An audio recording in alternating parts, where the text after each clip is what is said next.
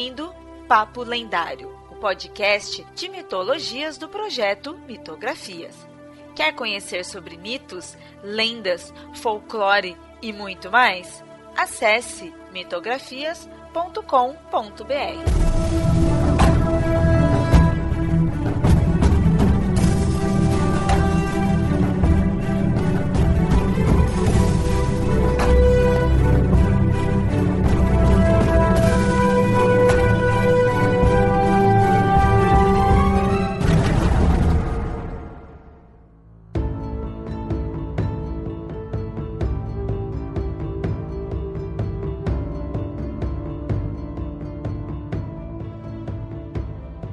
ouvinte. Quem conhece mitologia grega já sabe que suas narrativas estão repletas de monstros, com diversos heróis enfrentando-os para provar seu valor, salvar cidades e diversos outros motivos. Mas tais criaturas prodigiosas seriam mesmo monstros? Poderíamos de fato chamá-los assim? Então, nesse papo lendário, converso com Camila Zanon, autora da tese Onde Vivem os Monstros, que falar mais sobre isso. Olá, Camila, bem-vinda ao podcast e fica à vontade aí para se apresentar para o ouvinte. Olá, Leonardo. Muito obrigada pelo convite. É, o meu nome é Camila, tem um Aline aí no meio que é, nem sempre aparece, mas se vocês forem procurar a minha dissertação, a minha tese é, online, vocês muito provavelmente vão achar muitas Camilas Anons. Então, é, por favor, se lembrem de colocar o Aline para poder encontrar mais fácil a, a tese, a dissertação e a minha página no Academia. Primeiro, eu gostaria de falar um pouco do meu percurso como uh, pesquisadora, como classicista. Eu comecei a, a minha carreira acadêmica fazendo letras na USP, com um bacharelado em grego, grego antigo. Depois eu fiz um mestrado na, no Museu de Arqueologia e Etnologia da, da Universidade de São Paulo, sob a orientação da professora Raiganush Sarrian. Eu fiz também a minha iniciação científica durante a graduação sob a supervisão da mesma professora. Eu estudei a Ilíada de Homero e as relações desse poema com a arqueologia. Depois que eu concluí o meu mestrado, eu trabalhei um pouco no mercado editorial, com livros infanto-juvenis, com material didático, e depois eu voltei para a academia para fazer o meu doutorado e novamente na letras, sob orientação do professor doutor Christian Werner, e que também foi o meu supervisor no meu estágio de pós-doutorado na Universidade de São Paulo também. E atualmente eu me encontro ah, na Universidade de Coimbra, em Portugal, fazendo o meu segundo pós-doutorado. Maravilha, maravilha. Citou seu orientador, né, o Christian Werner. Esse, para quem acompanha a mitologia, assim, também já é, estudos de mitologia, também já deve ter acostumado com esse nome, que ele tem publicações aí. Então, é também é um nome aí que, quem sabe, um dia também consigo trazer aí pro podcast.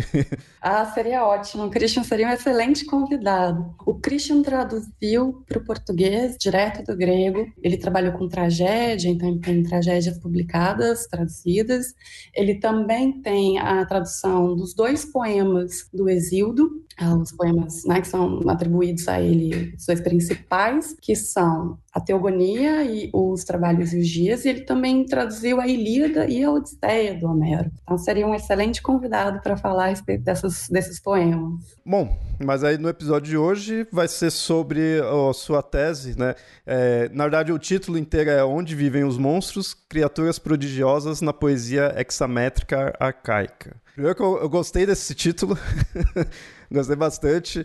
E eu gostei muito dessa ideia. Tá meio que discutindo, né? Se termo, monstros, tá ok ou não. É interessante que você mencionou, porque a tese ela foi publicada depois em formato de livro pela editora Humanitas, que é a editora da, da Fefeleche, que inclusive eu acho que não existe mais como editora. Para a publicação do livro, foi uma decisão minha e também uma decisão editorial tirar o hexamétrica arcaica Então ficou no livro é, onde vivem os monstros, criaturas prodigiosas na poesia de Homero e Exildo, porque poesia hexamétrica arcaica é, né, fica bem numa obra acadêmica, mas para um público um pouco mais né, geral, soa muito estranho, não é? Soa muito difícil. É, questões editoriais, né? Bom, as obras analisadas foram fundamentalmente três obras. Primeiro, a Teogonia, do Exildo, depois, um hino chamado Hino Homérico a Apolo, que é os hinos homéricos são obras atribuídas a Homero, mas é consenso é, atualmente de que esses hinos eles seriam posteriores às obras de Homero, né, a Ilíada e a Odisseia. Mas a convenção é, os nomeia assim, hino homérico e no caso foi o hino homérico a Apolo, ao deus Apolo. E a terceira obra analisada foi a Odisseia, também atribuída a Homero. Foram as três obras, fundamentalmente analisadas na tese. Eu dediquei um capítulo para cada uma. Foram essas as três obras analisadas, Leonardo, porque elas apresentam ao longo da sua narrativa criaturas que a gente costuma chamar de monstruosas, de monstros, com uma certa frequência ou tem um papel é, importante na narrativa. Então, foram essas as obras que eu analisei, justamente por me oferecerem contexto de análise dessas criaturas e também contexto para análise das, dos termos, das palavras utilizadas para se referir a essas criaturas. Uma coisa que me chamou a atenção na escolha das obras, que assim, a Teogonia e no caso do Homero são obras já bem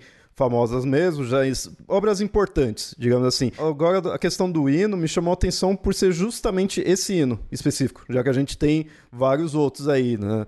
De, de outros deuses. O porquê do hino do Apolo. Pois é, ele tem uh, um episódio muito interessante, que é o episódio no qual o Apolo ele mata uma serpente e para ele conseguir fundar o santuário dele em Delfos, ele precisa matar essa serpente, porque essa serpente ela é ameaçadora e ela habita esse lugar onde ele quer fundar o, o, seu santuário. Então ele precisa matar, eliminar essa serpente desse lugar, porque ela é uma serpente ameaçadora para os humanos. Então ele não, não receberia devidamente o seu culto por parte dos humanos pela presença dessa serpente ali.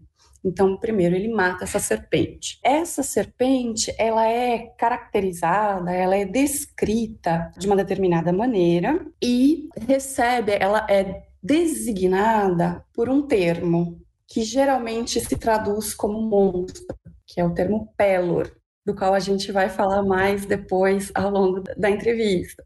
E também tem um outro episódio nesse mesmo hino, que é o episódio no qual o Apolo ele se transforma num golfinho para hum, interpelar uma embarcação, um, um barco de cretenses porque ele quer que esses cretenses tomem conta do seu templo, do seu santuário. E quando ele, na forma de golfinho, pula para dentro do barco dos cretenses, os cretenses ficam aterrorizados. E também é utilizado um termo, o mesmo termo que é utilizado para serpente, é utilizado para o golfinho, que é um termo que a gente costuma traduzir como monstro, que é o termo pelor. Então, essa é a razão da escolha do hino homérico a Apolo. E tem uma outra coisa interessante também, é que essa serpente, ela vai ser chamada é, posteriormente, não no hino, de Pitó, né, que vai dar Piton. E atualmente a gente usa né, o termo Piton para se referir a, a determinadas espécies de serpente. Outra coisa interessante é que hum, serpente em grego né, é drakon, que vai dar em português o termo dragão. Então, muitas vezes, os tradutores para várias línguas modernas, inglês, italiano, francês, espanhol, é, além do português, traduzem o termo dracon por dragão. Mas, interessantemente, na mitologia grega, e você deve saber bem disso, não existe tal figura Né? Não existe dragão na mitologia grega. Eu, então... eu que acabo estudando muito questão de mitologia comparada, quando chega essa questão de dragão, agora eu já tô acostumado, mas eu lembro que anos antes eu via assim, tá, beleza, vamos ver sobre dragões. Aí você vê o popular e tudo, aí você vai entrando nas mitologias, alguma, ok, mantém o, mais ou menos parecido do popular, aí você vai pro grego, você fala, não, mano, isso daqui é uma cobra, daqui é uma serpente, né? Não é um dragão. Aí você fica meio assim, tá, peraí. Exatamente. E nas próprias representações iconográficas também. Muitas vezes você vê ali, tá um corpo e fala, não, tudo bem, pode ser uma serpente com um monte de cabeça, algo realmente né, estranho, sim, mas você vê ainda num formato mais de serpente, né, não como um dragão, mas às vezes no texto né? E você vê, não, Dragon, peraí, né? E aí? Agora eu já acostumei, né? Mas no começo que eu estava estudando mitologia era assim. Pois é, é comum, inclusive, nas publicações acadêmicas, encontrar como um dragão. Aí você já desconfia, né? Não é bem um dragão, é só uma serpente, ainda que seja uma serpente muito ameaçadora e assustadora. E a questão do hexamétrica, né? Do poesia hexamétrica arcaica. Poesia, porque de fato né? São essas obras, elas são poemas. O hexamétrica é um termo técnico para se referir a essa poesia que foi composta oralmente, ou seja, a sua composição é oral, a sua performance diante de uma audiência, ela é oral. Então, embora a gente tenha essas obras na forma escrita, porque em algum momento elas foram passadas para a forma escrita, essa poesia era tradicionalmente composta e performada oralmente, né, diante de uma audiência. E ela era também, obviamente, transmitida de um poeta a outro, né, se aprendia a profissão de poeta desse tipo de poesia, declamador desse tipo de poesia, oralmente. Hexa designa o número 6. Então, esse verso que no qual essa poesia é composta, uh, esse verso ele apresenta seis pés métricos, por isso o hexa. Cada um desses pés métricos se chama dáctilo, porque esse pé métrico ele lembra o formato de um dedo, por isso dáctilo no grego, que é uma sílaba longa, duas sílabas breves, como as falanges de um dedo, que tem uma falange um pouco mais longa e outras duas falanges mais breves. Então, por isso essa poesia é chamada hexamétrica, porque ela é composta num verso que contém seis pés métricos e cada um desses pés é o dáctilo. E ela chamada arcaica fundamentalmente em comparação, porque ela antecede a, o clássico, o período clássico. É fundamentalmente isso, por isso ela é chamada arcaica, porque ela vem antes do período clássico. Isso é legal deixar claro aí pro ouvinte, porque, como eu falei, né, é um termo que eu já tô mais acostumado a ver, mas você não vê por aí. Tanto que você falou, né, quando lançou como livro, né, até que tirou ali o, o termo.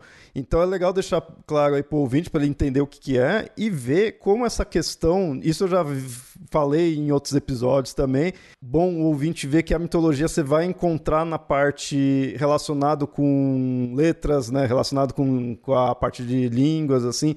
Então não é só um mito antigo e acabou voltado só para a parte histórica ou sei lá, né? Assim, tem também no estudo de letras ali do grego antigo vai ter uma relação ali com a mitologia, né? Que assim, se for parar para ver, é até óbvio, porque a gente consegue as informações dos mitos ali através das obras do Homero, do Hesíodo, que tá nesse formato. Mas muitas vezes a pessoa nem é, pode nem imaginar, né?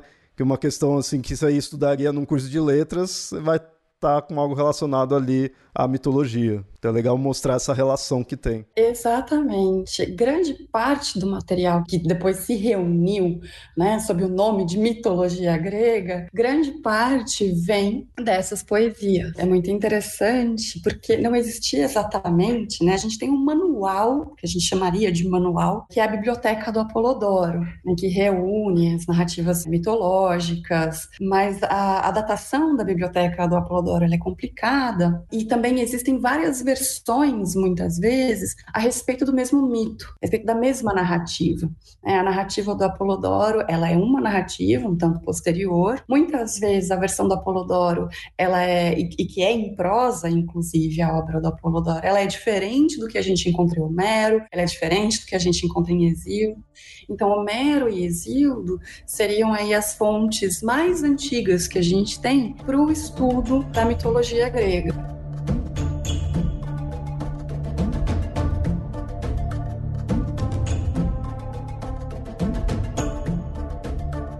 Bom, agora entrando já no foco da sua tese, que é a questão do uso da palavra monstro, especificamente nessas obras em si, mas agora eu queria que você falasse mais disso. Então, o termo monstro estaria errado? Seria algo anacrônico?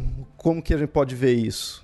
Isso foi um, um desenvolvimento, um achado a partir do projeto inicial, porque o projeto inicial ele visava, ele, ele queria, né, ele pretendia estudar é, essas criaturas e entender qual era o papel delas nessas narrativas, uh, as particularidades, ou mesmo as coisas em comum que se podiam encontrar nas várias narrativas, nesses poemas. O projeto ele tinha um propósito mais de análise é, literária né, dessas, dessas criaturas. E conforme eu fui me aprofundando nas minhas leituras, eu comecei a perceber, inclusive né, na, na leitura do grego, eu comecei a perceber que monstro era um termo que era usado pelos tradutores para traduzir várias palavras, inclusive palavras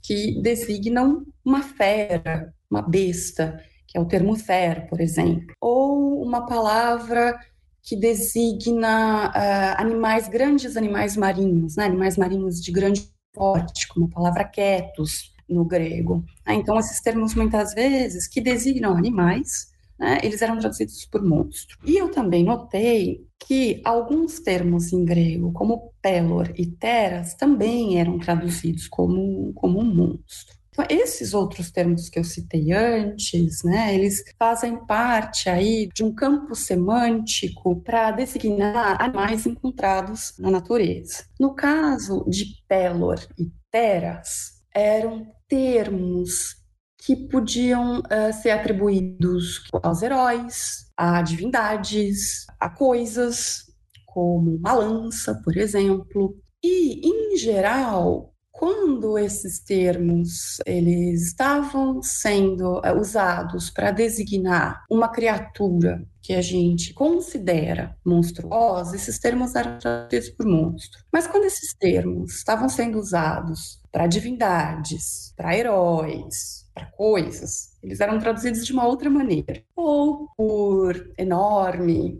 ou por prodigioso, portentoso, ou prodígio, portento. Uma dúvida, quando você diz que tais termos estariam sendo traduzidos, seria inicialmente para qual? Assim, tipo, por exemplo, a gente pegaria em português, né, as obras estão traduzidas, mas em outras línguas você também seguiria eh, meio que essa regra. Então, assim, no grego antigo não teria isso, mas a partir de qual? De repente os romanos, pro latim, já, já iria entrar nisso ou não? Teria uma ideia? As traduções que eu consultei, né, as traduções desses poemas, foram as traduções em línguas modernas. Até porque, por exemplo, os romanos, né, que falavam latim, o vocabulário no latim, ele é muito próximo do que acontece no grego. Tanto é que o termo monstrum no latim não designa exatamente um monstro, mas também uma criatura uh, prodigiosa. E monstrum fundamentalmente designa no latim um acontecimento prodigioso, ou seja, um acontecimento que é extraordinário e que vai ser interpretado por um adivinho como se fosse uma mensagem enviada por um Deus aos humanos. Então, é isso que monstrum é, significa no latim. E é do monstrum, no latim, que o nosso termo monstro vem. Então, é muito fácil fazer a transposição de um para o outro sem que uma coisa signifique exatamente a outra. E no grego acontece, embora né, pelor e teras não sejam ah, como o monstro do latim, a gente não tem exatamente palavras que vieram desses termos, a não ser teratologia, que vai ser um termo cunhado no século XVIII para designar o estudo das, das, deformidades, a gente não tem né, termos teras e pelor, então pode causar um certo estranhamento. A trajetória da pesquisa foi justamente essa, foi olhar para esses termos que a gente traduz como monstro para tentar entender elas significam exatamente no contexto em que elas são usadas. Então, para explicar de uma maneira talvez possa parecer não muito clara, mas eu acho que fica mais claro, o que acabou sendo uh, detectado ao longo da pesquisa foi que monstro é uma categoria. Quando a gente olha para essas poesias, quando a gente lê essas poesias, monstro é uma categoria ética, ela não é uma categoria êmica, ou seja, ético e êmico são termos da antropologia. Né? Uma categoria ética é a categoria do observador, ela não necessariamente está presente na cultura daquele que é observado, daquele que é estudado. A, a categoria êmica, ela é uma categoria que está presente na cultura daquele povo que está sendo estudado. Então, o que a tese constatou é que monstro, no final das contas, seria uma categoria ética, uma categoria nossa, e não uma categoria êmica, ou seja, uma categoria que não está presente nessas poesias. Tá de nós vendo eles ali, a cultura dos gregos antigos, os mitos deles, né? Exatamente. Foi mais ou menos isso que eu tentei fazer também na tese, que é olhar para essas poesias, fugir um pouco das tantas leituras e dos tantos séculos de leitura que se tem acumulados sobre essa poesia e tentar entender quais seriam essas categorias né, presentes nela. Isso foi uma descoberta, foi, um, foi uma, um, um encaminhamento que decorreu de um projeto inicial. Então, o projeto inicial não era desconstruir a ideia de monstro, mas isso uh, foi decorrência do projeto. Então, no final das contas, a tese ela se tornou né, uma, um estudo sobre os termos uh, utilizados no grego, né, para que a gente traduz como monstro, o que eles significam naquele, naquele contexto, porque tanto pelor como teras, eles são termos que estão dentro do campo semântico da adivinhação como o monstro do latim. Então, por exemplo, um arco-íris. Um arco-íris, nessa poesia, né, tem um momento na, na Odisseia em que um arco-íris aparece, ele é um teras, na nossa concepção, um arco-íris não é um monstro. Sim. Aí, no caso, poderia ser traduzido como o quê? O arco-íris sendo teras? É um prodígio, é um portento, é algo enviado pela divindade e isso significa algo outro. Pode significar uma coisa boa ou pode significar uma coisa ruim, e aí depende da leitura do, do adivinho e depende, na verdade, de um código de significações para cada uma das coisas. As culturas da Mesopotâmia, elas têm um, um, código enorme de portentos e prodígios. Os egípcios também se utilizavam né, da adivinhação. Então, a adivinhação, é, como prática religiosa, como prática social, ela está presente em quase toda ali a bacia do, do Mediterrâneo. E esses termos, o Teras e o Pelor, eles estão no âmbito da adivinhação. Para o Isso é muito claro. Né? Tem um, um episódio no começo da Ilíada, que é um episódio em que o Odisseu diz para os colegas, ele está narrando um episódio que aconteceu antes de eles chegarem em Troia. Antes de eles chegarem em Troia, os aqueus, os dânaos, né, o exército que estava indo destruir Troia, eles se encontram num determinado lugar e não tem vento para que eles possam seguir viagem. E eles ficam parados, travados, a viagem fica travada ali. E eles começam a fazer né, oferendas, sacrifícios, as divindades. E o que acontece é que uma serpente aparece e devora um pássaro mãe e os oito filhotes. Nesse momento, né, em que eles estão fazendo o sacrifício, e essa serpente aparece, devora, né, todos esses passarinhos. Um adivinho faz um vaticínio. Ele olha para essa ocasião, para esse acontecimento e ele lê esse acontecimento. Ele diz que, como a serpente devorou a, mãe pássaro e os passarinhos, eles também vão ser bem-sucedidos na destruição, no ataque a Troia. E que o número 9 vai ser o número de anos que essa empreitada vai levar. Então veja que esse evento, ele é, nesse momento da Ilíada, chamado de Teras, e esse mesmo evento, nesse mesmo momento, é dois ou três versos depois, chamado de Pelor. Nesse caso, ele coube para essas duas palavras. Você não poderia chamar de monstruoso, né? O monstro, assim, não daria para traduzir dessa forma. É, a serpente não é um monstro, os passarinhos não são um monstro, isso é um acontecimento. E isso é um acontecimento prodigioso portentoso. Esse vocabulário, ele pertence a esse campo semântico. E é interessante por quê? Né? Porque um teras, um pelor, ele tem que ser algo extraordinário para ser considerado um teras e um pelor. Esses termos designam coisas que fogem do cotidiano, então, seriam coisas extraordinárias que, que né, viriam a ser consideradas unteras. Né? O pelor, ele é usado inclusive, o pelor, a sua forma de adjetivo, pelore, é usada como um qualificador, como, como um epíteto da deusa Gaia, da deusa Terra na teogonia. Né? Gaia ela é frequentemente chamada pelore, e o termo pelor, ele também pode ter o sentido é, de enormidade, mas mesmo essa enormidade, ela é uma enormidade extraordinária. Não é só grande, é uma enormidade que é extraordinária.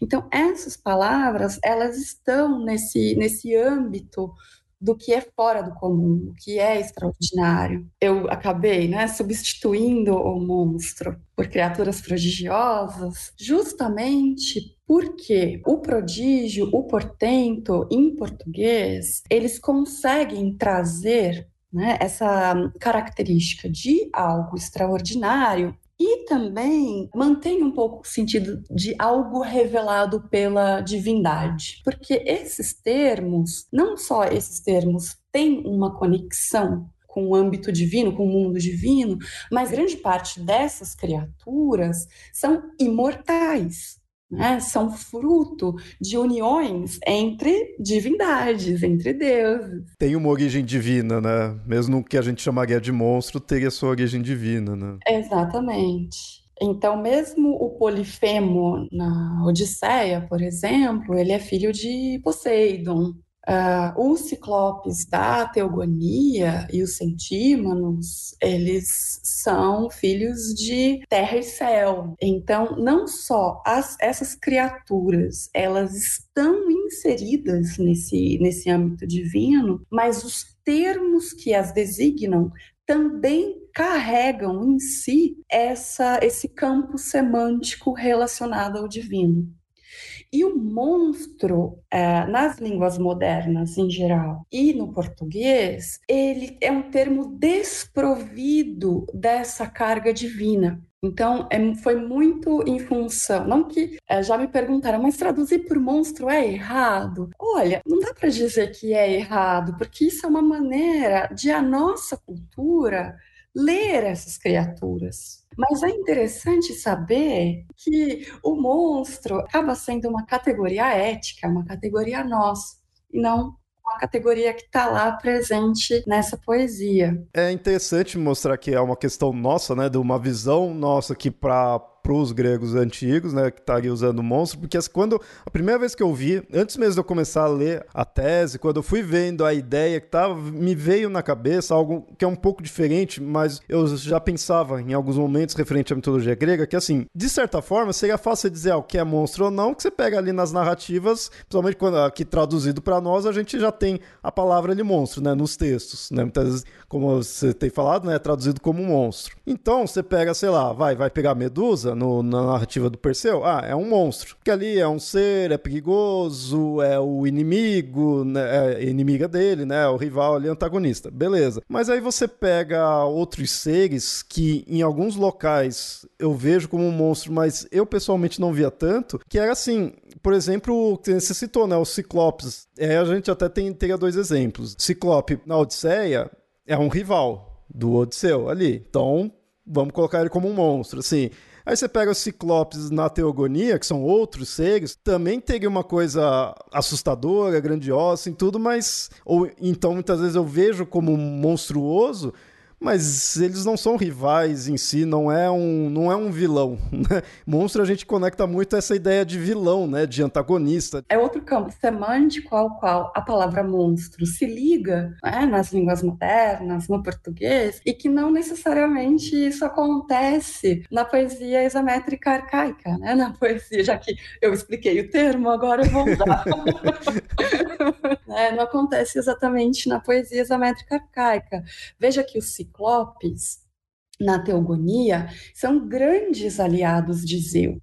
Eles forjam para Zeus a arma mais poderosa do cosmo, que é o raio. Mesmo sem braços, né, os centímanos, desempenham um papel de uma artilharia super pesada contra os titãs na batalha né, de Zeus e os seus, seus irmãos contra os deuses chamados de titãs na, na titanomaquia. Os ciclopes, os centímonos, eles são aliados. Não se encaixariam na acepção de monstro como vilão, por exemplo nessas narrativas. E também tem outras criaturas, porque você pode pensar no hibridismo, né? Então, se é um híbrido, é um monstro. Bom, Pégaso é um híbrido, a gente consideraria o Pegasus um monstro.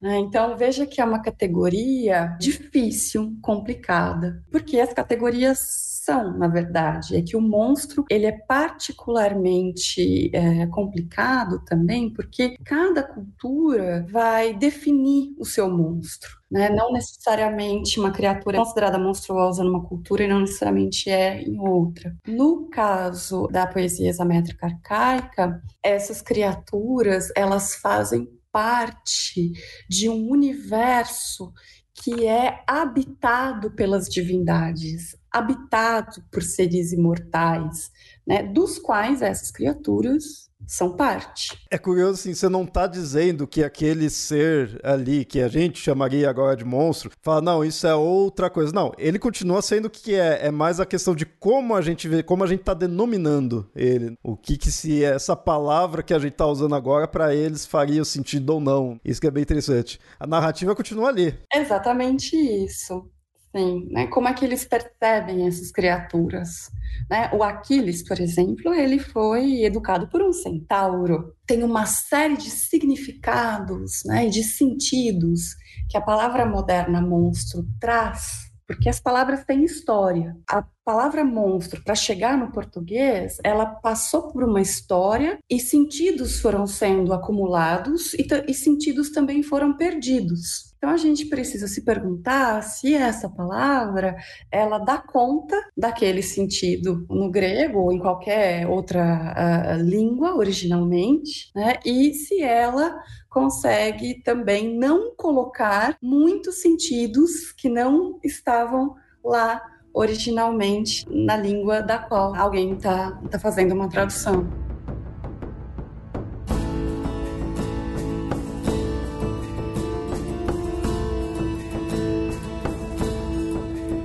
você acha que é ok continuar usando traduzindo como monstro essas criaturas? Você acha que não é bom a gente procurar outros termos? O que, que você imagina? Eu não tenho nada é, contra a tradução, assim, se você for me perguntar, né, se faria uma sanção, proibiria, de jeito nenhum. Acho que todas as palavras na, na língua podem ser utilizadas, seja para traduzir é, de qualquer língua, mas eu acho importante se ter uma noção né, melhor do que exatamente é, se está traduzindo por monstro, porque no final das contas a tradução por monstro ela pode enviesar uma leitura. Muitas vezes, quando a gente está lendo uma poesia ou qualquer né, fonte textual, a gente depende da tradução que no original a gente não entende. Então, o tradutor, ele é esse veículo do sentido, né? Ele que vai operar, na verdade, as palavras né? caminho do original para a língua de chegada. Então, às vezes, uma nota de rodapé. É isso que eu ia falar. Aí você vê a importância das notas de rodapé desses livros. eu acho que monstro é uma palavra que está aí, que pode ser utilizada, não tem problema nenhum. O que eu fiz, na verdade, não foi uma, foi uma desconstrução, né? Tipo, olha, não se deve usar o termo monstro mas mostrar como uma coisa que a gente dá por batido, categorias né, são muito utilizadas quando se fala de, de mitologia grega, que é deuses, heróis e monstros. Nossa, a quantidade de livro que vem com esse título, né? Exatamente. né? Então, assim, o que eu acho que o que a tese tem de interessante é justamente tornar possível né, para o leitor olhar para esses termos, principalmente para o termo monstro, e perceber que não, não tem nada é, que dar por batido, né? Muitas vezes a gente tem que olhar mais a fundo para realmente entender como é que aquela cultura ela pensa aquele universo, né? Porque muitas vezes a tradução ela coloca uma maneira de pensar o universo que não está lá no, no original. Então eu, eu não, nem, nem sugeriria evitar a palavra monstro, mas eu gostaria muito que se tivesse essa consciência. E é muito interessante que na teogonia, quando Pelor é usada para Equidna e para o Tifon, é traduzido como monstro, mas ela é usada mais de uma dezena de vezes, né? O adjetivo pelore para Gaia, e ninguém traduz Gaia como monstruosa. É, então, aí vai a questão do tradutor saber o contexto, né? Que tá ali e para quem está falando, né? Porque isso faz sentido agora para nós aqui que usa o conceito moderno né, e monstro tudo. Então aí faz sentido. Aí que é o trabalho pesado aí pro tradutor. Né? É claro que sempre tem a questão da polissemia, né? Um termo pode significar várias coisas, ele ser polissêmico. O que eu verifiquei é que não existe exatamente uma polissemia para esses termos, porque não tem nada no contexto que indique que esse termo é entendido de uma forma diferente quando se refere a um e a outro. Gaia é prodigiosa, é portentosa, tanto quanto Tifon e Ecdna são um portento. Agora, se fosse trazer como monstro tudo, você ia ter que colocar Gaia né, como monstro e aí já não bate como a gente vê. Ia, é, ia causar um certo estranhamento. Né? E aí você ia começar a pensar que Gaia, na visão dos gregos, é vista como um monstro. Uhum. e aí você se pergunta, mas por que, que eles veem Gaia como um monstro? Aí ficaria muito claro que se estaria colocando uma noção que não está lá. Uhum. Né? Ou, ou você ocasionaria uma série de leituras equivocadas sobre aquele poema, sobre aquela cultura que produziu aquele poema. Olha, contexto é tudo.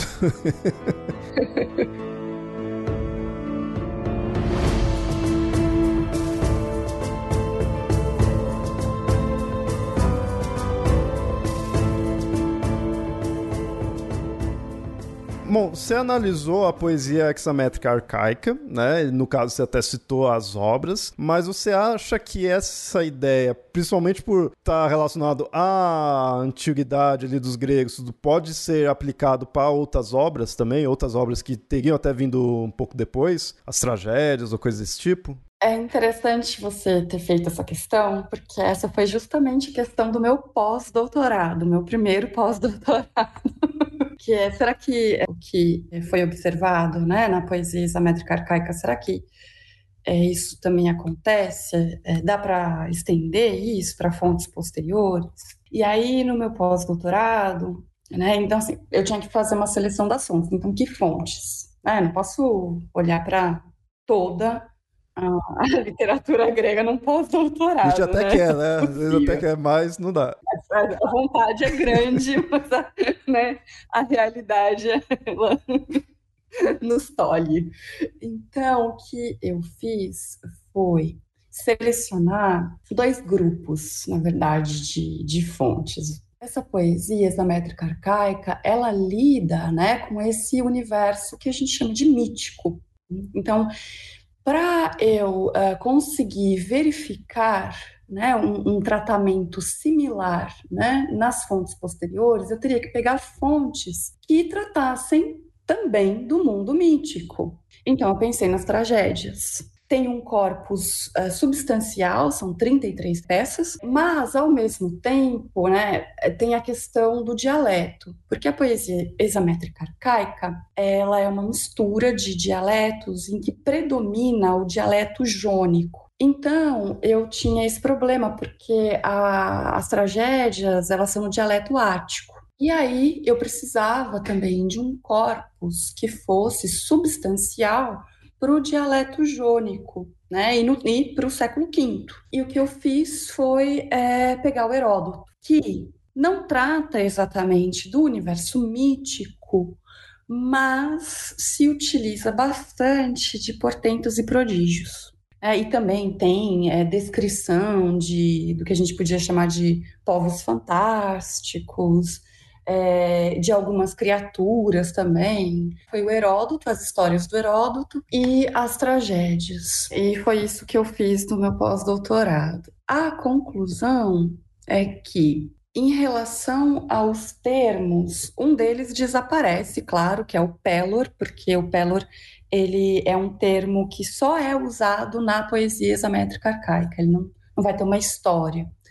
Né? Então, o Pelor ele acaba sendo usado uma ou outra vez nas tragédias e assim em contextos bem arcaizantes. Né? Mas aí deu para observar melhor o Teras. Né? O Teras, em Heródoto, ele vai ser usado apenas em contexto é, divinatório. Ele é bem circunscrito a esse contexto da adivinhação mesmo. Quando alguém, né, quando tem um acontecimento extraordinário, alguém interpreta esse acontecimento, esse acontecimento geralmente é um teros, pode ser, enfim, qualquer coisa que seja interpretável por um adivinho que signifique alguma outra coisa, uma mensagem enviada pela, pela divindade. No caso das tragédias, ou seja, no caso do dialeto ático, o teras, ele tem um encaminhamento que vai desembocar depois, né, no Aristóteles, mas ele, ele passa a designar essas criaturas é, prodigiosas com mais frequência. Ele é utilizado no âmbito divinatório, mas ele, ele tem uma certa frequência de utilização para essas criaturas prodigiosas. Então, ele acaba no dialeto ático tendo um sentido mais, mais concreto. Certo, certo. Também não surge nenhum outro termo para isso, né? Ele, se, ele, o Pelor, você falou que some um pouco, mas o Teras que assume a responsabilidade aí, né? De... Isso, exatamente. Aparecem outros termos que acabam sendo traduzidos por monstro como Dacos, por exemplo, que é um termo que não aparece na, na poesia examétrica arcaica, que é um, é um termo que ele vem do verbo dacnei, que é morder. Então, Dacos ele designa uma certa ferocidade, algo feroz, né? um animal feroz. E também é traduzido por monstro, mas ele também está mais relacionado, tem o seu campo semântico mais relacionado né? a, a feras, bestas. Parece que deu uma certa proximidade, mas ainda assim não é exatamente 100% monstro. Né? Porque as palavras elas têm uma história, elas mudam ao longo do tempo não é diferente só dos antigos para cá. Também ali nos antigos já vai tendo uma certa alteração, né? Isso é bem Com interessante. certeza. Até porque, bom, nenhuma língua é estática, né, ou, ou estanque. E a gente costuma olhar, né, assim, para a Grécia Antiga e ver uma coisa só. Sim, né? sim. Só que é uma longa história, né? Então, em, entre Homero e Hesíodo e o século V, você pode ter aí 200 300 anos, ou quase, talvez até 400, né? Então. Isso é uma coisa que eu bato na tecla, assim, com questão de história em geral, sabe? Que uh, a gente tá acostumado a olhar para trás, né? olhar para o passado assim, como uma, coisa, uma fotografia, uma coisa estática. E não, sabe? Tem muita coisa, né? Exatamente. E assim, os termos, eles mudam, né? Com, com o tempo, com a região. Uhum. É, e, e, a gente vê isso nas fontes te textuais, né? Tem que levar isso em consideração. E essa diferença temporal, ela é significativa se você quiser, por exemplo, sei lá, transpor para o mundo moderno, ou seja, o português que a gente fala hoje no século XXI não é o mesmo português do século XVII, do século XVI. Né? As palavras mudaram de sentido muitas vezes. Então, é interessante transpor isso né? e pensar que esses termos no grego também têm, têm uma história e que a própria noção de monstro tem uma história, né? uma, e uma história bem longa.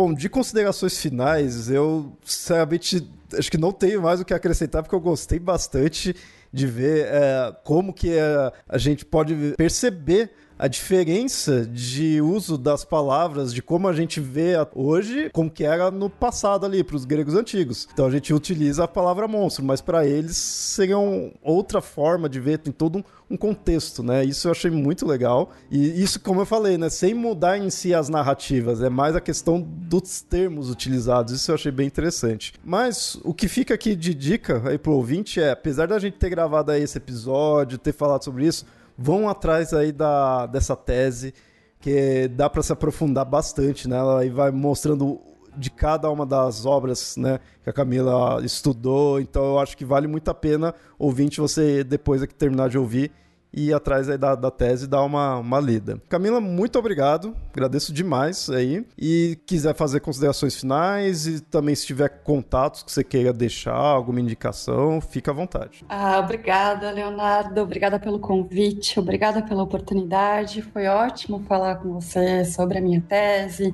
sobre monstros sobre o grego antigo, sobre a poesia examétrica arcaica, sobre criaturas prodigiosas. É, eu realmente fiquei muito contente com, com a oportunidade. Eu espero que as pessoas que ouvem o seu podcast tenham gostado e que, se elas tiverem interesse, elas podem fazer o download da tese no Teses USP, também na minha página do Academia e o meu contato, é, vou deixar meu e-mail pessoal, é o camila.zanon.gmail.com e todas as perguntas, curiosidades são bem-vindas. Muito obrigada, Leonardo. Ah, maravilha, eu que agradeço. Então, ouvinte, a gente se vê no próximo episódio. Até mais.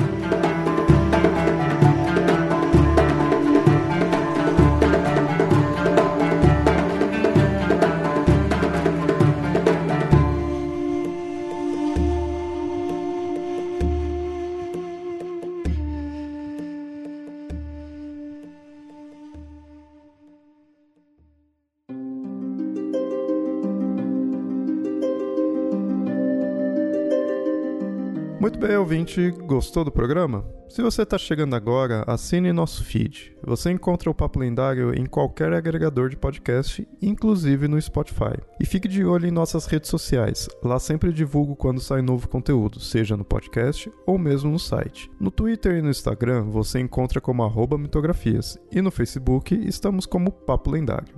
Esse episódio e todo o nosso conteúdo só existe graças aos nossos apoiadores que contribuem mensalmente. Quer apoiar também? Então acesse catarse.me mitografias ou apoia.se mitografias.